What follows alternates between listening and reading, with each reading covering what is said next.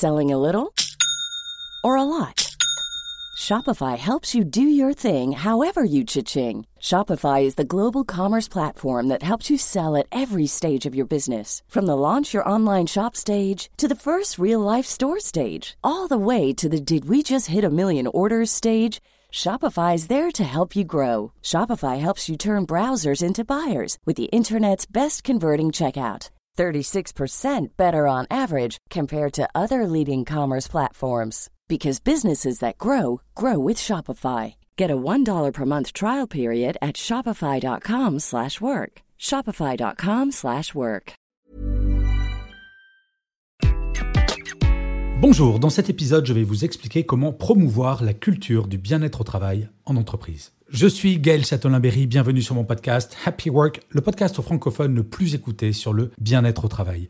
N'hésitez surtout pas à vous abonner sur votre plateforme préférée, cela va vous prendre deux secondes et c'est très important pour que Happy Work dure encore très longtemps et de vous à moi en plus, ça me fait super plaisir. Alors, comment promouvoir la culture du bien-être au travail? Le bien-être au travail, tout le monde en parle depuis quelques années, surtout depuis la pandémie, mais les chiffres sont têtus. La situation ne semble pas s'améliorer, le nombre de personnes en burn-out augmente sans arrêt, le niveau de stress ne semble pas baisser. Bref, on a beau mettre en place un certain nombre d'actions, les chiffres restent à peu près les mêmes. Et en fait, plus je réfléchissais, plus je me disais, mais est-ce que véritablement le bien-être au travail ne tient que à la mise en place du télétravail, ou de la semaine de 15 jours, ou de ce genre de choses?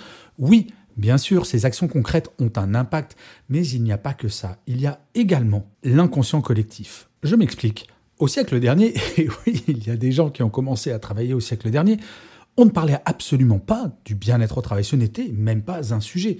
Probablement du fait du chômage de masse qui faisait que globalement on pouvait entendre cette célèbre phrase Dis donc, si t'es pas content, il y en a dix qui veulent ton boulot. Mais pas que, nous avions une vision très descendante du management et du fonctionnement d'une entreprise. En gros, les managers ordonnaient et les salariés faisaient. Point à la ligne. C'était assez mécanique.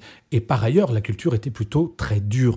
Les émotions n'avaient littéralement aucune place en entreprise. Bref, la question du bien-être n'était clairement pas prioritaire. Et en fait, culturellement, on peut remonter même à l'étymologie du mot travail. Je ne sais pas si vous le savez, mais l'étymologie du mot travail, c'est tripalium. Tripalium, c'est un mot latin qui désigne un instrument de torture que les Romains utilisaient pour punir les esclaves qui travaillaient mal. Donc vous voyez, même d'un point de vue étymologique, ça partait mal. Il y a une véritable culture et un inconscient collectif autour de la notion de souffrance au travail.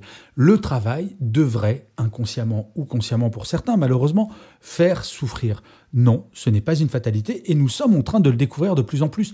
De plus en plus d'études nous montrent que la productivité des salariés augmente avec l'augmentation de leur bien-être, ce qui est une grande nouvelle. Malheureusement, il y a quelques habitudes à changer, et notamment des habitudes dans le regard que nous avons sur l'attitude d'un salarié en entreprise.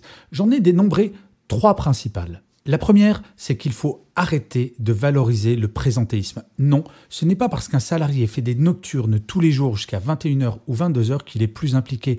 Bien au contraire. Il y a des pays où rester au travail après 17h ou 18h est preuve justement d'un manque d'organisation. Si vous regardez en Suède, passé 16h30, il n'y a plus personne dans les bureaux. Mais dans un certain nombre de pays, comme la France, rester tard au bureau est encore très valorisé. Et je me rappellerai toujours, quand j'étais en entreprise, les personnes qui partaient tard non seulement étaient valorisées, mais celles qui partaient tard souvent arrivaient également tôt, sauf que personne ne voyait l'heure d'arrivée. Les plus anciens voient très bien de quoi je veux parler. Et quand vous savez par exemple qu'un salarié français en moyenne, chaque jour, quand il est en présentiel, va passer 1h15 sur ses réseaux sociaux personnel à scroller sur son Instagram ou à regarder des vidéos de petits chats sur YouTube, on mesure à quel point ce présentéisme est un non-sens. Donc il va falloir véritablement passer par une phase où l'on va valoriser ce qui est fait au lieu de valoriser le temps passé à le faire. Et je le vois dans beaucoup d'entreprises quand je parle de ce sujet, c'est encore extrêmement présent. Ce n'est pas un épiphénomène. Vous avez des entreprises, quand vous arrivez le matin, vous faites la liste de ce que vous devez faire dans la journée. C'est validé par votre manager, qui bien entendu a le droit de rajouter des choses s'il estime qu'il faut rajouter des choses. Mais par contre, une fois que vous avez fini ces tâches, même si c'est à 15 heures, personne ne vous dira Bah, tu prends ton après-midi, parce que tout le monde saura que vous avez fait ce pourquoi vous êtes payé. C'est un énorme changement, mais il va avoir un impact incroyable sur le bien-être des gens qui ne vont pas se stresser en disant Bah, je vais être obligé de rester au bureau parce que bah faut faire bonne figure. La deuxième chose, c'est de cesser de valoriser la rapidité.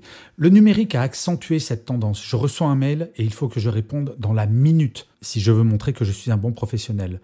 Il vaut mieux, à mon sens, le bien fait que le vite fait. Or, le numérique a amené ce changement de paradigme où le vite fait a été extrêmement valorisé. Tout va de plus en plus vite. Mais est-ce si fondamental? Très franchement, si l'on reçoit un mail à 19h, est-ce que le monde va se trouver transformé si au lieu de répondre tout de suite à 19h, j'attends le lendemain matin? Non, bien entendu. Il faut que la direction rappelle que le bienfait est prioritaire au vite fait, que la vie personnelle et l'équilibre vie pro-vie perso est important et que c'est cela qu'on va valoriser et non pas le fait de répondre à un email à 23 heures, histoire d'être dans la rapidité. Et ça fait le lien avec le troisième point. Il faut cesser de valoriser l'hyperconnexion. Non, un collaborateur ou une collaboratrice qui répond à ses emails le week-end ou pendant qu'il ou elle est en vacances n'est pas un bon salarié. Bien au contraire.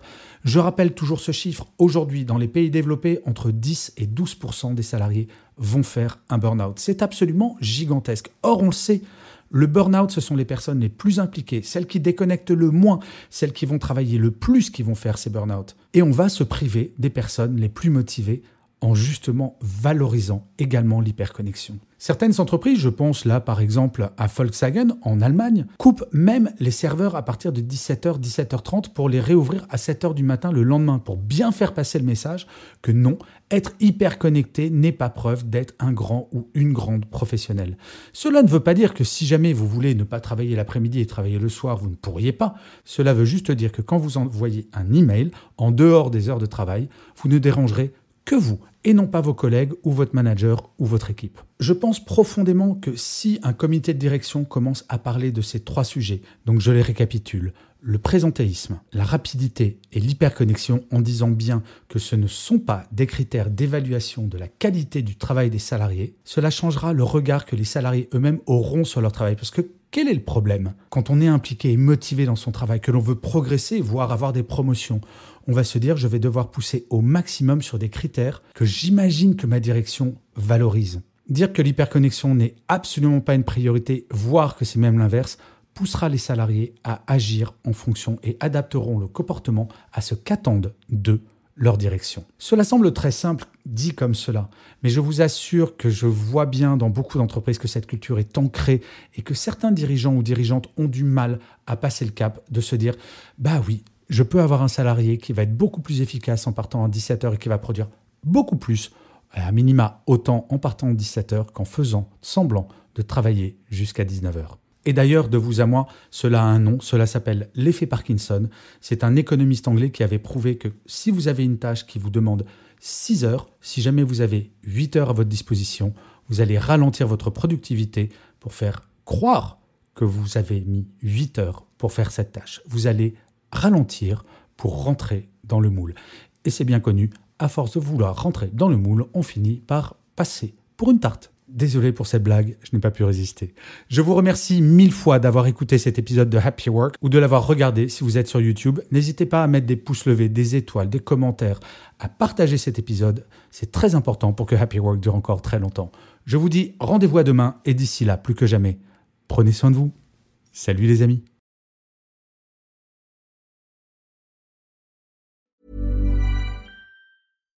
When you make decisions for your company, you look for the no-brainers. And if you have a lot of mailing to do, stamps.com is the ultimate no-brainer. It streamlines your processes to make your business more efficient, which makes you less busy. Mail checks, invoices, legal documents, and everything you need to keep your business running with stamps.com. Seamlessly connect with every major marketplace and shopping cart.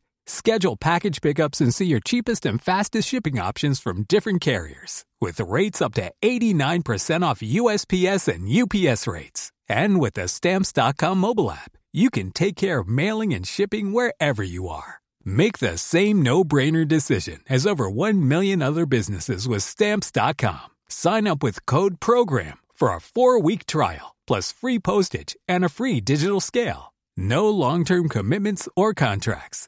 That's stamps.com. Code program.